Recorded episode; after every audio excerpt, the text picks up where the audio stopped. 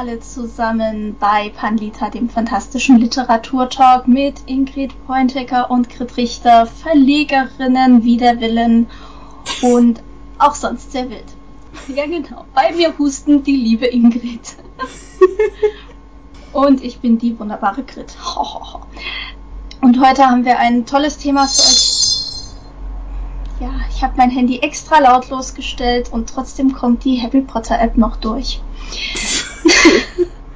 Magic. Magic. Äh, ja, heute haben wir ein magisches Thema für euch.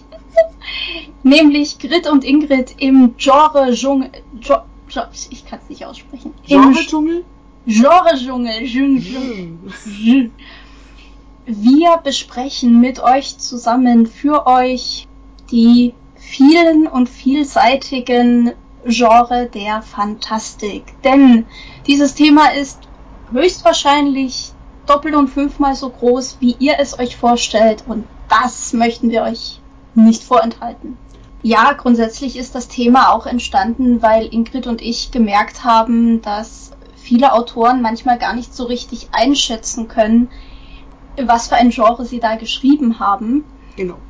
Und dann immer mal wieder kommen mit, ja, ich habe da Fantastik geschrieben. Ja, ja. Was denn genau? So, ja, irgendwas mit Drachen. Okay.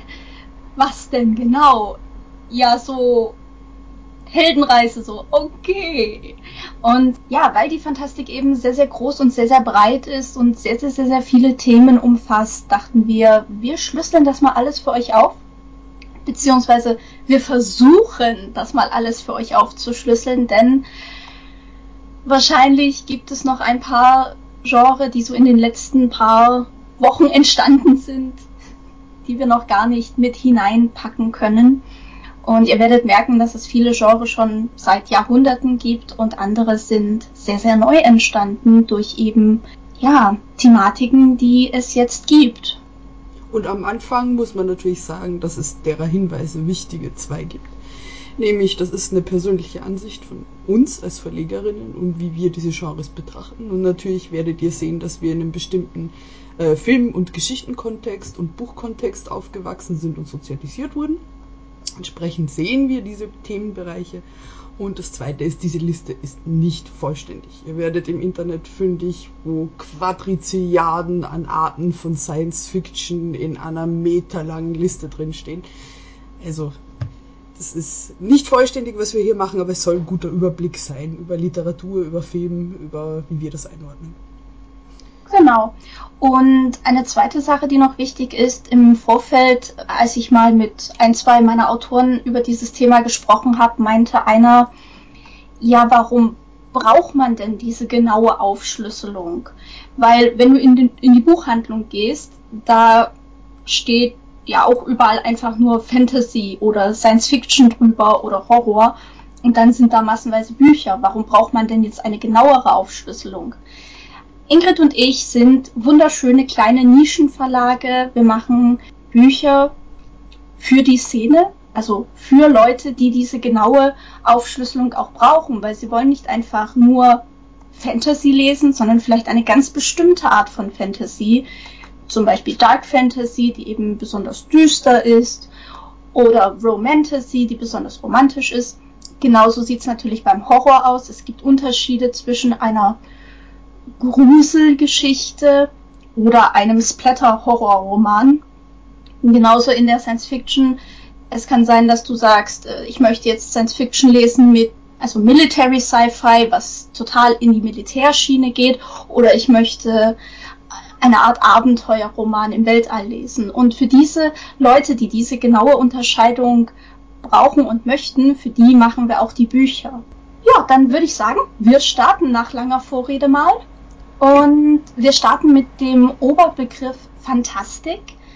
Die Fantastik ist ein Sammel- und Oberbegriff und funktioniert auch als eigenständige Bezeichnung eines Genres. Fantastik ist ein Genrebegriff, der sehr unterschiedlich definiert wird Außerwissenschaftlich bezeichnet der Begriff fantastisch alles, was unglaublich versponnen, wunderbar oder großartig ist.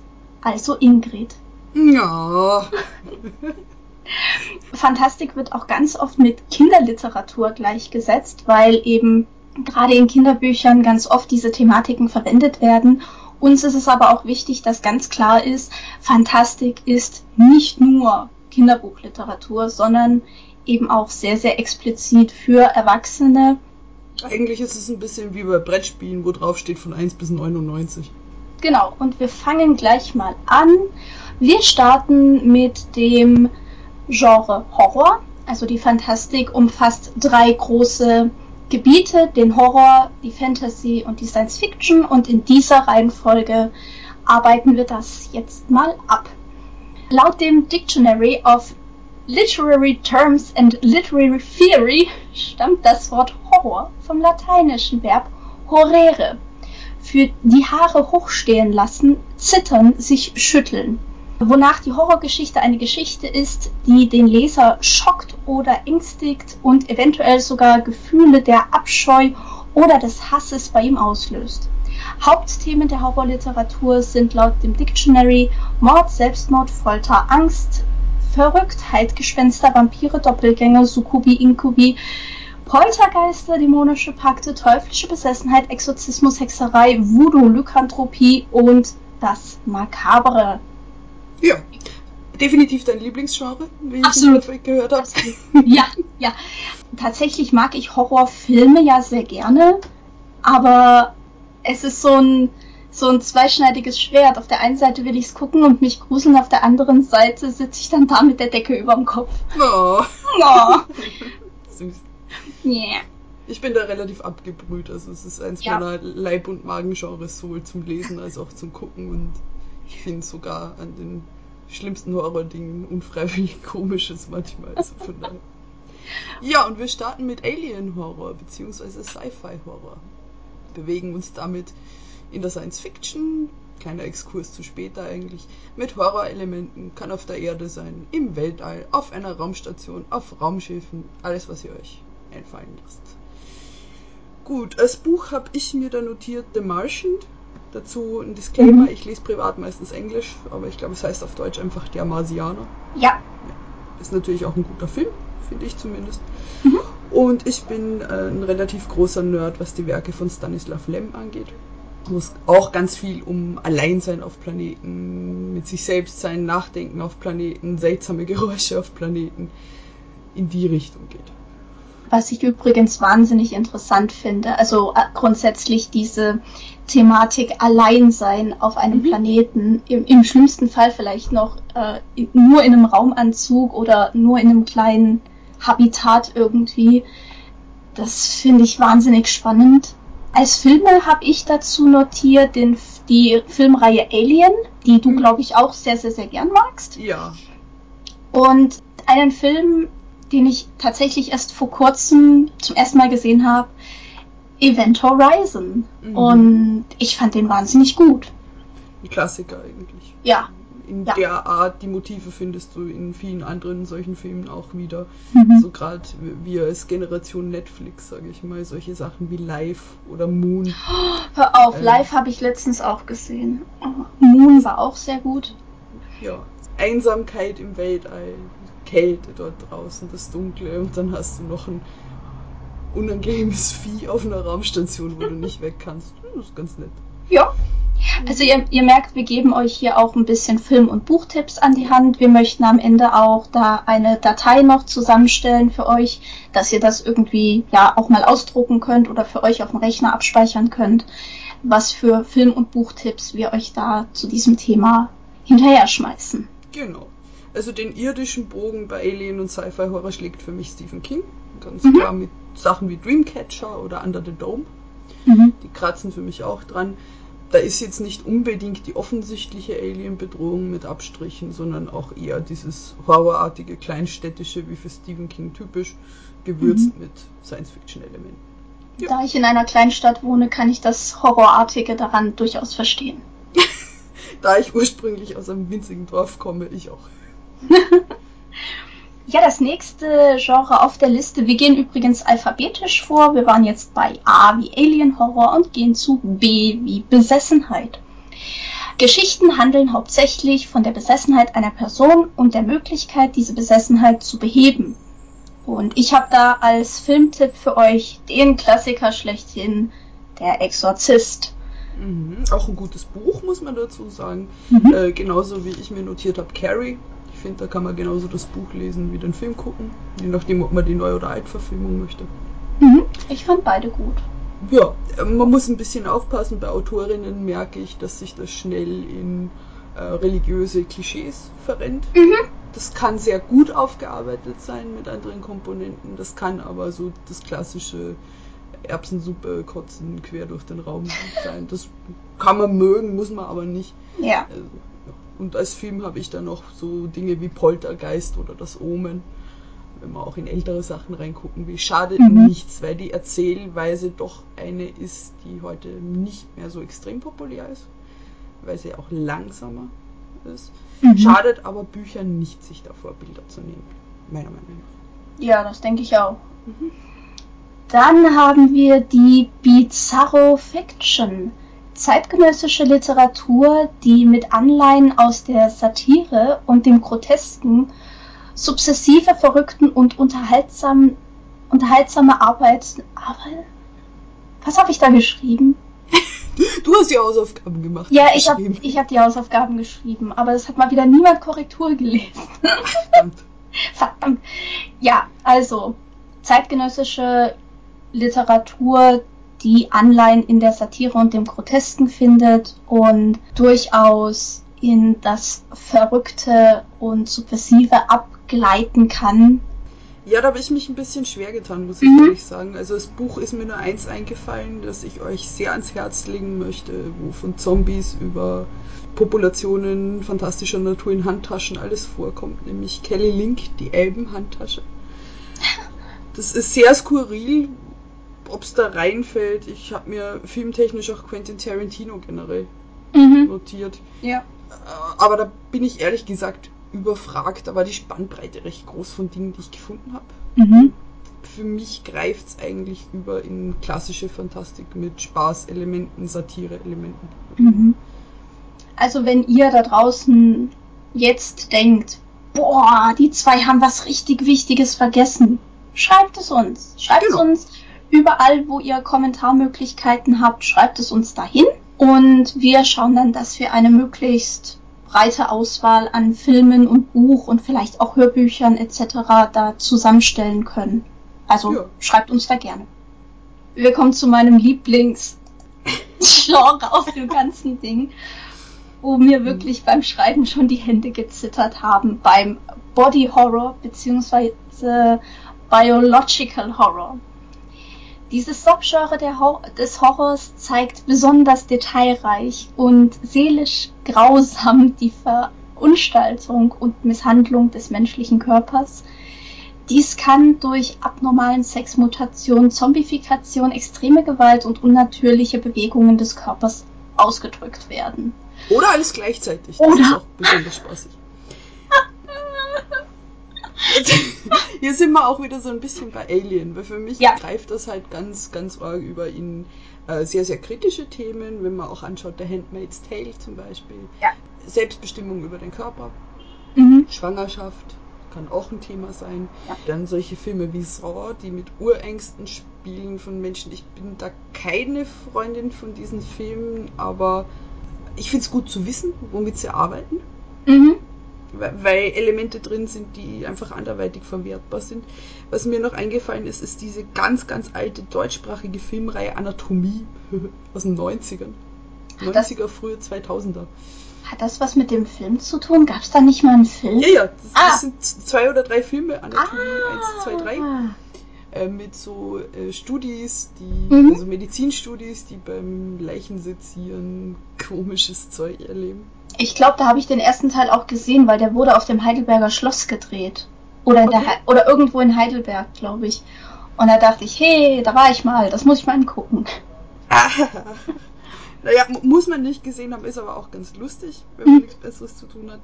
Dann habe ich mir nur aufgeschrieben The Cell, das ist auch so ein älterer Horrorfilm mit äh, Jennifer Lopez. Ja, ja. Mhm. ja. Mhm. Und Akte X hat einige Folgen. Generell Genre Horror, Akte X sehr, sehr stark. Aha. Auch Science Fiction. Weil die Autorinnen so verschieden gearbeitet haben. Da ist alles drin. Ja, das stimmt. Ich erinnere mich noch an die eine Folge, die passt zu Body Horror, Krieg der Koprophagen, wo es um Kakerlaken und Halluzinationen mit Kakerlaken, die einem unter die Haut kriechen, etc. Es geht um Drogen, um Jugendliche mit Wahnvorstellungen, ist ziemlich gut. Okay. Ja. Ja, das erinnert mich daran, dass ich endlich mal Akte X rewatchen sollte. Mhm. Ja, wird Zeit. Dann haben wir als nächstes die Dämonen oder das Genre der Dämonen. Grundthema des Genres sind Dämonen als Manifestation, als Wesen, die einen Körper besetzen oder ähnliches. Also Dämonen in allen Variationen. Das reimt sich. Mhm. Da ist das Gebiet natürlich riesengroß und verzweigt sich natürlich in andere ähnliche Genre mit rein, weil Dämonen sind einfach, du kannst auch jede Person, die irgendwie besessen ist von irgendwas, kannst du natürlich auch als dämonische Besessenheit anerkennen. Ja, die Grenzen sind da gar nicht so klar. Also ob es äh, Motive sind wie klassische Besessenheit, ob das gar nicht so richtig genannt wird, warum Mhm. ein Mensch so agiert, aber wir das Bild vor Augen haben, dass dann Dämon oder was weiß ich am Werk sein könnte. Das ist relativ breit, das Thema, finde ich. Ja. Wir haben dann noch die Dark Fantasy da mit drin stehen. Da gehen wir aber nachher drauf ein, wenn wir bei der Fantasy angekommen sind. Aber theoretisch ist auch die Dark Fantasy eine Spielart des Horrors oder kann es zumindest sein. Gehen wir dann später drauf ein. Und gehen über zum Dark Western, was ich total cool finde, weil das hat mir wiederum die liebe Faye Hell empfohlen klassische Western-Geschichten mit Horror- und Dark-Fantasy-Elementen durchzogen. Fand ich eine tolle Idee. So, Ja, gibt's aber wenig. Also Ja. ich habe wenig gefunden dazu. Also ich habe jetzt von besagter Faye Hell das äh, Rigor Mortis gefunden und von M.H. Steinmetz Deadman's Hand sind beides deutsche Autoren bzw. Autorinnen und sind beides be beide bedienen dieses Thema. Ich glaube in Amerika ist das ein bisschen weiter verbreitet. Ja, finde es aber eigentlich eine richtig gute Idee, mal Ja. sowas zu kombinieren. Macht Spaß. Es gibt ja auch Versuche im Film, also wenn man Cowboys vs. Aliens Ja. oder sowas dazu rechnen will. Genau. Wobei es dann nicht eher, also es ist nicht so dark, sondern eher lustig. Aber Ja, wie, wie ist es mit Westworld? Ist das nicht auch so in der Richtung? habe ich nicht gesehen. Ja, ich auch nicht. Ja, sollten wir vielleicht So, sollten wir endlich mal. drauf. Ja, definitiv. Ja, wir springen aber dann schon weiter zu einem Thema, das mir sehr, sehr am dunklen, finsteren Herzen liegt. Mhm. Nämlich der Endzeit-Horror, diese Dystopie. Meist eine dystopische Welt ohne Regeln, in der ein Teil der Menschheit infiziert und dadurch zu Monstern geworden ist oder einfach der Kampf ums Überleben in einer zerstörten Welt. Ja, da gibt's jetzt viele Beispiele, würde ich mal sagen. Wir haben da in letzter Zeit ein, ein rechtes Wiederaufleben dieses Subgenres gehabt. Sowohl filmisch mit The Walking Dead, natürlich auch mit der Comicvorlage. Alles mögliche, Mad Max natürlich, Mhm. prototypisch, sowohl die, sagen wir heutzutage eher qualitativ fragwürdigen Verfilmungen aus den 80ern bis halt rauf zur Verfilmung von ein paar Jahren. Und das fängt früh an, das Subgenre. Wenn du jetzt äh, H.G. Wells Time Machine Mhm. nimmst, kannst du da ebenso schon die Elemente drin finden wie in anderen Dingen. Ist auch relativ breit, also, also wodurch die Welt kaputt gemacht worden ist, ob sie am Anfang bereits im Arsch ist oder im Laufe des Buchs sich langsam bergab bewegt, ist eigentlich recht offen. Ja. Grundsätzlich geht es ja auch eher darum, wie gehen die Menschen, die jetzt noch überlebt haben, den ganzen Scheiß, wie gehen die damit um? Wie gehen die mit der, da sind wir wieder beim Thema Einsamkeit und Genau. oder, oder in kleineren Gruppen agieren. Wie entwickelt sich das? Wie entwickelt sich da eine Gruppendynamik? Was passiert da? Das ist natürlich wahnsinnig spannend. Und es ist ein politisches Thema. Ja. Also gerade wenn ich in Film- und Comicvorlagen, Graphic Novels reinschaue, sowas wie V wie Vendetta. Mhm. Ja. Themen wie Überwach Überwachung, Unterdrückung, warum auch immer eine Dystopie zuerst immer Großbritannien und die USA trifft. Also deutsche Autorinnen, bitte. Wir hätten dann gern mal, es gibt's, ja, Ja. im deutschsprachigen dystopischen Bereich. Aber zu selten noch. Macht kaputt. Aber es gibt die Zombie Zone Germany. Ja, das stimmt. Das- Amrun Verlag sehr, sehr gut. Ja. Novellen und Kurzgeschichten. Und Und da ist gerade ein Teil 2 in der Mache, oder? ich glaube ja, ein Teil 2 der Anthologie-Reihe. Mhm. Ja, genau. So, dann hüpfen wir vom wunderschönen Thema der Dystopien zum ebenfalls wunderschönen Thema der Geistergeschichten. Das sind jetzt Horrorgeschichten, die ich mag. Und was ihr da gerade im Hintergrund hört, ist kein Geist, sondern meine Katze Miau. Oh. Das würde ich jetzt nicht mal rausschneiden. Der hat heute einen leicht aktiven Tag. Oh. Meiner aber auch. Vielleicht liegt was in der Luft. Mhm. Hm. Geister. Geister. Ja, Geistergeschichten. Klar, kennt jeder Geschichten mit Geistern, gegen Geister, Geisterjagd, Besessenheit von Geistern, Hauptsache Geist. Und wie ihr merkt, auch da sehr, sehr breit gefächert. Alles, was irgendwie mit Geistern zu tun hat, auch wieder da. Besessenheit, du kannst von einem Dämon besessen sein, von einem Geist besessen sein. Unglaublich weit wieder.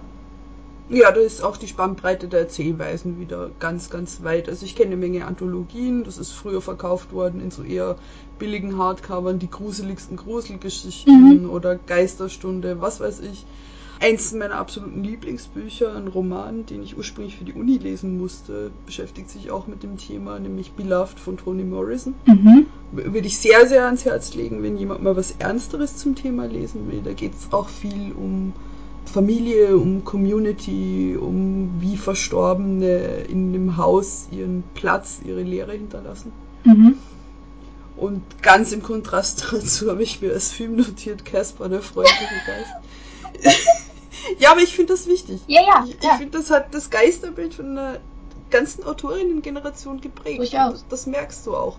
Also bei den Einsendungen, wo Geister äh, drin vorkommen, also diese Möglichkeit eines freundlichen Geistes besteht irgendwie nur bei der Altersgruppe, die den Film gut fand. Ah. Habe ich den Eindruck. Der Film war auch wunderschön. Ich habe da tatsächlich auch noch zwei Sachen, die mir eingefallen sind. Und zwar zum einen das Gespenst von Canterville. Ja. Wobei ich da gar nicht mehr so genau weiß, war das Gespenst wirklich da oder nur metaphorisch. Müsste ich jetzt selber nachgucken. Ich weiß nur noch, dass mich dieses Buch sehr, sehr, sehr angelacht hat. Und es war das erste Buch, was ich auch auf Englisch gelesen habe. Oh, okay. Und als Film habe ich noch The Others. Mhm, der ist gut. Der war richtig überraschend. Den habe ich in der Zeit geschaut, als ich einfach alles mit Nicole Kidman schauen musste.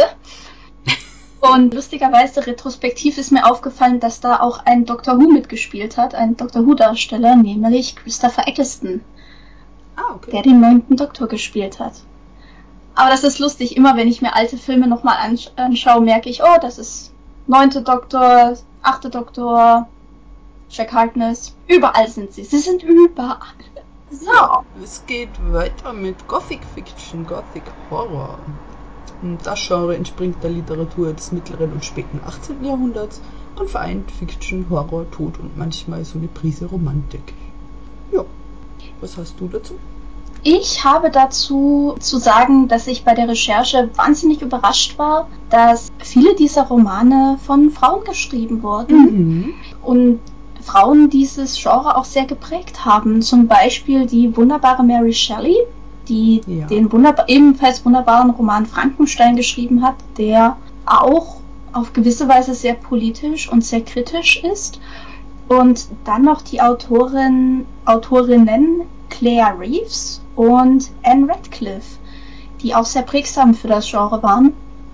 Und ebenfalls dazu zählen wir natürlich noch den nicht weiblichen Bram Stoker mit Dracula. Also das Und Oscar Wilde. und Os oh. Oscar Den Wilde. möchte ich nicht unerwähnt Nein. lassen, weil es einfach einer meiner Lieblingsautoren ist. Der, ja, Oscar Wilde ist ganz großartig. Ja. Hat auch das Gespenst von Canterville geschrieben. Und viele schöne andere. Und viele sch Oder nicht so schöne. Ja gut, das Bitterste Dorian Gray ist, glaube ich, so das, das bekannteste Werk, würde ich fast sagen. Ja, ich, ich glaube so mitunter. Gibt's übrigens jetzt auch in einer super schönen Hardcover gebundenen Reklamausgabe. Echt jetzt? Ja, so ein kleines gelbes Reklamheft, aber in Hardcover und Äh, sieht voll süß aus. Warum sagst du mir sowas? Ich habe Urlaubsgeld gekriegt. Tja, dann. Kaufen, kaufen, kaufen. Magst du das nächste machen? Hardcore-Horror. Ja. Ist für mich auch ein schwieriges Thema, weil es für mich in was reinspielt, was wir später in der Liste haben. Also nicht so viel später, nämlich Splatter. Mhm. Ist natürlich sehr vom eigenen Gemüt abhängig. Was ist Hardcore? Stehe ich eher auf diesen Psychohorror? Fürchte ich mich eher, wenn das Blut spritzt? Äh, für mich ist die Definition unklar. Ja. Ist es der Axtmörder? Ist es das Kettensägen-Massaker? Oder ist es die Person, die einsam in einem Raum sitzt und vor sich hin sinniert, wie schief nicht ihr Leben die Welt oder sonst was geht? Also da, das ist für mich eigentlich ein Überbegriff wie Horror generell. Mhm. Ja. Man sagt, man will es in härtere und weichere Sachen einteilen, aber ist für mich als Verlegerin auch nicht so relevant, als dass eine Autorin oder ein Autor angibt, was an Motiv drin ist. Also ich kenne mich immer ein bisschen besser aus, wenn jemand sagt, ja, Thema ist psychische Erkrankungen oder Mhm. Besessenheit oder sonst irgendwas. Die Härte anzugeben, schwierig. Ja, das ist, wie du sagst, es ist was sehr Personalisiertes. Ja, das kann S von Stephen King sein, wenn ich mich Ja. vor Clowns ins Höschen machen möchte, aber pff, Ja. es ist Hardcore. Ja, das ist für dich wahrscheinlich nochmal was ganz anderes als für mich, Ja. weil ich bin eine Pussy und du bist hart im Nehmen. Ah, Also für mich geht zum Beispiel gar nicht, wenn irgendwo irgendwas mit Tieren passiert. mhm. Da, da drehe ich komplett am Rad. Und äh, andere sagen, ja, es interessiert mich da Katze oder so. Ja, ich habe eine ausgeprägte Nachtfalterphobie. Ich sag's Ah. Also das ist und ich kann deswegen Schweigender Lämmer kaum gucken. Ich, ich kenne so viele Leute, die Angst haben vor, vor Nachtfaltern, Schmetterlingen etc. Na, Schmetterlinge mag ich. Okay. Finde ich total gut, aber Nachtfalter kann ich nicht ausstehen. Also diese, diese dicken, pelzigen Körper und es sind doch keine Katzen, sondern die fliegen ins Gesicht. Nein. Ja. Ich darf dazu sagen, ich liebe Nachtfalter. Ja. Ja. ja. Und schon weiß ich, was ich mache, wenn ich dich mal horrormäßig erschrecken will. Schön. Nein. Ja, gehen wir rüber zum New American Horror. Nein, New American Gothic. American Gothic. Ja, so rum. Elemente, die dem Genre zugeordnet werden, sind Rationalität gegen Irrationalität, Puritanismus, Schuld, das Unheimliche, das Unmenschliche, Monster, Klassen- und oder Rassenunterschiede. Und ich habe da als Film bzw. Serie mal American Horror Story reingeschmissen, weil diese Anthologieserie, Anthologieserie heißt in dem Fall, dass jede Staffel beschäftigt sich mit einem anderen Thema zu einer anderen Zeit. Ich finde, die greifen sehr, sehr viele dieser Themen auf, besonders halt in Amerika den Klassen- bzw. Rassenunterschied. Wobei man hier sagen muss, wenn man auf Deutsch vom Rassenunterschied spricht, ist immer ein bisschen schwierig. Der amerikanische Begriff für Race ist da weniger Mhm. ähm, aufgeladen, sage ich mal. Und man merkt ganz eindeutig, dass das Ding aus dem am amerikanischen, angloamerikanischen Raum kommt. Mhm. Also auch wenn ich mir solche Sachen anschaue wie Sleepy Ho- Hollow, Mhm. das sind doch Motive, die, die einfach im nordamerikanischen Raum irgendwo Ja. mehr Legendenwert haben. Ja. Beim New American, bei der New American Gothic ist es jetzt halt schwer zu sagen, das irgendwie festzulegen zeitlich. Hm. Ab wann ist etwas, ab welcher Zeit ist etwas jetzt New American Gothic oder wann ist es halt normale Gothic, Novellenartiges Dingens. Ja, und da kreuzen auch andere Elemente wieder Ja. rein, sei es Steampunk, worüber wir später noch ein bisschen sprechen Mhm. wollen. Auch Märchen, Ja. Legenden. Das Ganze, um es horrormäßig auszudrücken, blutet so ein bisschen rein. Mhm. Blut, Splatter und Splatterpunk wäre das nächste. Haben wir schon ein bisschen angesprochen bei Hardcore-Horror. Ja, Splatter kennt ihr, glaube ich, alle, wenn ihr an die Filme von Peter Jackson denkt, die nicht Herr der Ringe sind. Braindead zum Beispiel. Der Blick von Gritzacker. Oh, Ingrid, du bist so eklig. Nein. Werf dir nächstes Mal bei der Messe in Plastiknachtfalter ins Ja! Gesicht. Nein, nein, nein, nein. Einen echten. Ja. Nein. Nein, ich finde die Idee, das stimmt, äh, ja, weil Peter Jackson ist ja wirklich dafür bekannt, super schöne Herr der Ringe und nicht ganz so schöne Hobbit-Sachen gemacht zu haben. Und der ganze Rest ist ja. spannend. Ja, es ist sehr, also mit untoten Babys und sehr kannibalisierenden Rasenmähern und ja, es ist Aber da, da gibt es ja auch ganz viel. Also gerade äh, weil ich musiktechnisch auch recht begeistert bin von Rob Zombie, Haus der tausend Leichen, Hm. der Film, oder Texas Chainsaw Massacre, der alte und der neue. Mhm. Der neue ist eigentlich weniger splatterig, wenn ich mich erinnere, außer ich, ich habe es schon verdrängt, weil der schauspielerisch einfach nicht so nach meinem Geschmack war. Mhm. Und auch durchaus lustige Sachen wie Armee der Finsternis. Also wer Kettensägen mag Mhm. und Skelette, die gern Flöte auf ihren eigenen Oberschenkelknochen spielen. Würde ich auch tun, wenn ich ein Skelett wäre. Ja. Hey, ich konnte mal Flöte spielen. Wer nicht? Es ist der wahre Horror, Ja. wenn Kinder die Flöte Oh, spielen lernen. wir haben hier in der Nähe irgendwo ist ein Kind, das ständig Flöte spielt, aber das Kind kann es nicht. Hm. Das ist, ähm, ja, das sind dann so Momente, wo ich auch im härtesten Sommer die Fenster zumache. Oder Dr. Who ganz laut drehe. Und irgendwann schmilzt dir wegen dem Blockflötenkind das Gesicht Mhm. weg und dann sind wir wieder bei Splatter. Mindestens, ja. Gut, wir gehen weiter zu was Merkwürdigen, nämlich Weird Fiction. Yay! Genre ähnelt der Gothic Fiction, beschäftigt sich aber etwas mehr mit dem Übernatürlichen, wie Vampire, Geister und Werwölfe. Da ist Gritz und die Expertin eigentlich auf dem Gebiet finstere Viecher. Mhm. Auch das Genre ist schon etwas älter, manifestierte sich gegen Ende des 19. Jahrhunderts und wurde besonders durch H.P. Lovecraft und Edgar Allan Poe geprägt. Ja, und damit habt ihr praktisch schon zwei Autoren an der Hand, von denen ihr auf jeden Fall mal was gelesen haben solltet. Edgar Allan Poe hat vor allem auch, hat natürlich wunderbare Geschichten geschrieben, aber auch richtig schöne Gedichte. Also, Und richtig gute Krimis. Auch. Ah. Also Locked Room Mystery und solche Sachen kommt ja aus der Potion-Ecke. ah, gut zu wissen. Also, ich bin ja natürlich großer Fan des Gedichts Der Rabe, wie 150.000 Prozent aller anderen Menschen ja auch. Ähm, 10.000 Goths mögen das. Ja. ist halt einfach ein sehr schönes Gedicht. Allerdings kenne ich das tatsächlich nur aus einer Folge von Den Simpsons. Wo es sehr lustig und sehr gut umgesetzt ist tatsächlich. Und ich habe mich dann halt gefragt, damals, als ich das als Jugendliche gesehen habe, wo das herkommt und habe dann das Originalgedicht gefunden und war dann sehr begeistert. Das ist aber, weil du es erwähnst, spannend. Also gerade Simpsons bietet vielen literarischen Plattformen, äh, vielen literarischen Dingen auch eine Plattform Ja. über die Laufdauer. Ich meine, Simpsons gibt es entsprechend lang.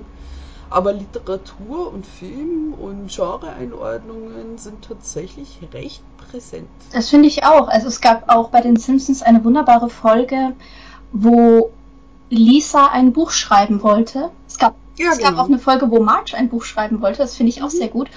Und Lisa hat dann praktisch ein Battle gegen ihren Vater, ihren Bruder, ihre beiden Tanten und Neil Gaiman gehabt. Stimmt, Neil Gaiman war ja Und auch der, ja, ja, der hat, der hat öfters mal einen Gastauftritt dort. Und dann haben die, die, die Gruppe von, die gegnerische Gruppe hat halt einen Roman geschrieben, der so voll durchgetaktet ist.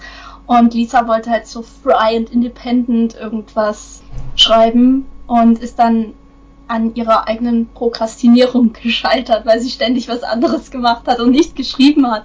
Und ich habe mich so related gefühlt in diesem Moment. Warum nur? Warum? Und am Ende klaut Neil Gaiman das Buch, schreibt seinen Namen drüber und wird berühmt damit. Wie es halt so ist in der Wie Literatur. es so ist in der Literatur eben. Ja, damit sind wir schon am Ende vom Horror.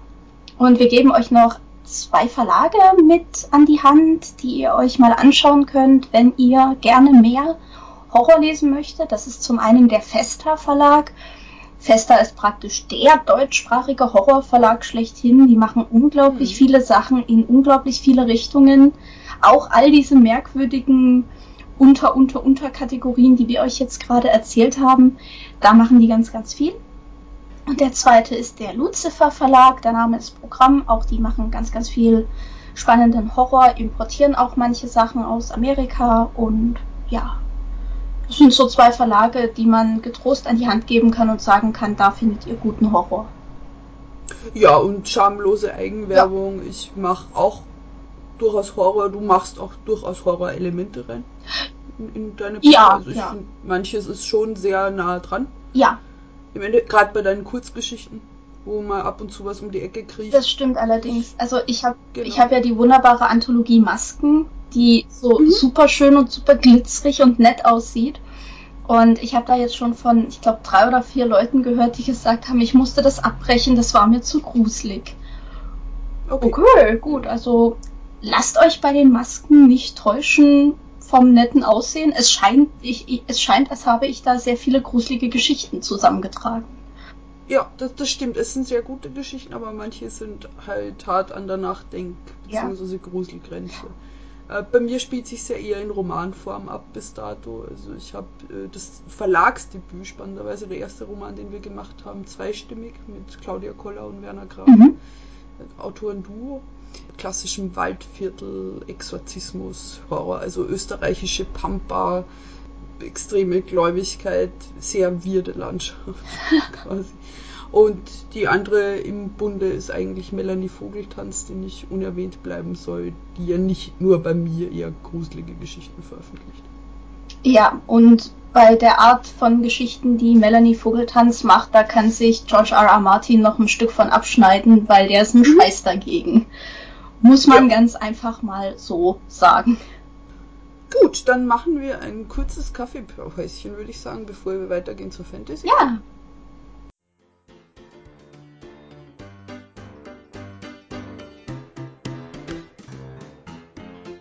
Vielen Dank fürs Zuhören. Ihr findet uns auch auf Facebook, auf Twitter, Instagram oder YouTube. Ganz egal, wo ihr uns hören wollt oder uns lesen wollt. Oder aber ihr wollt uns unterstützen und spendiert über Kofi ein kleines Getränk. Dieses Geld wird benutzt, um neues Equipment anzuschaffen oder aber um uns mehr Zeit freizuschaffen, damit der Podcast einmal im Monat gut über die Bühne gehen kann. Vielen Dank, wir freuen uns auf euch.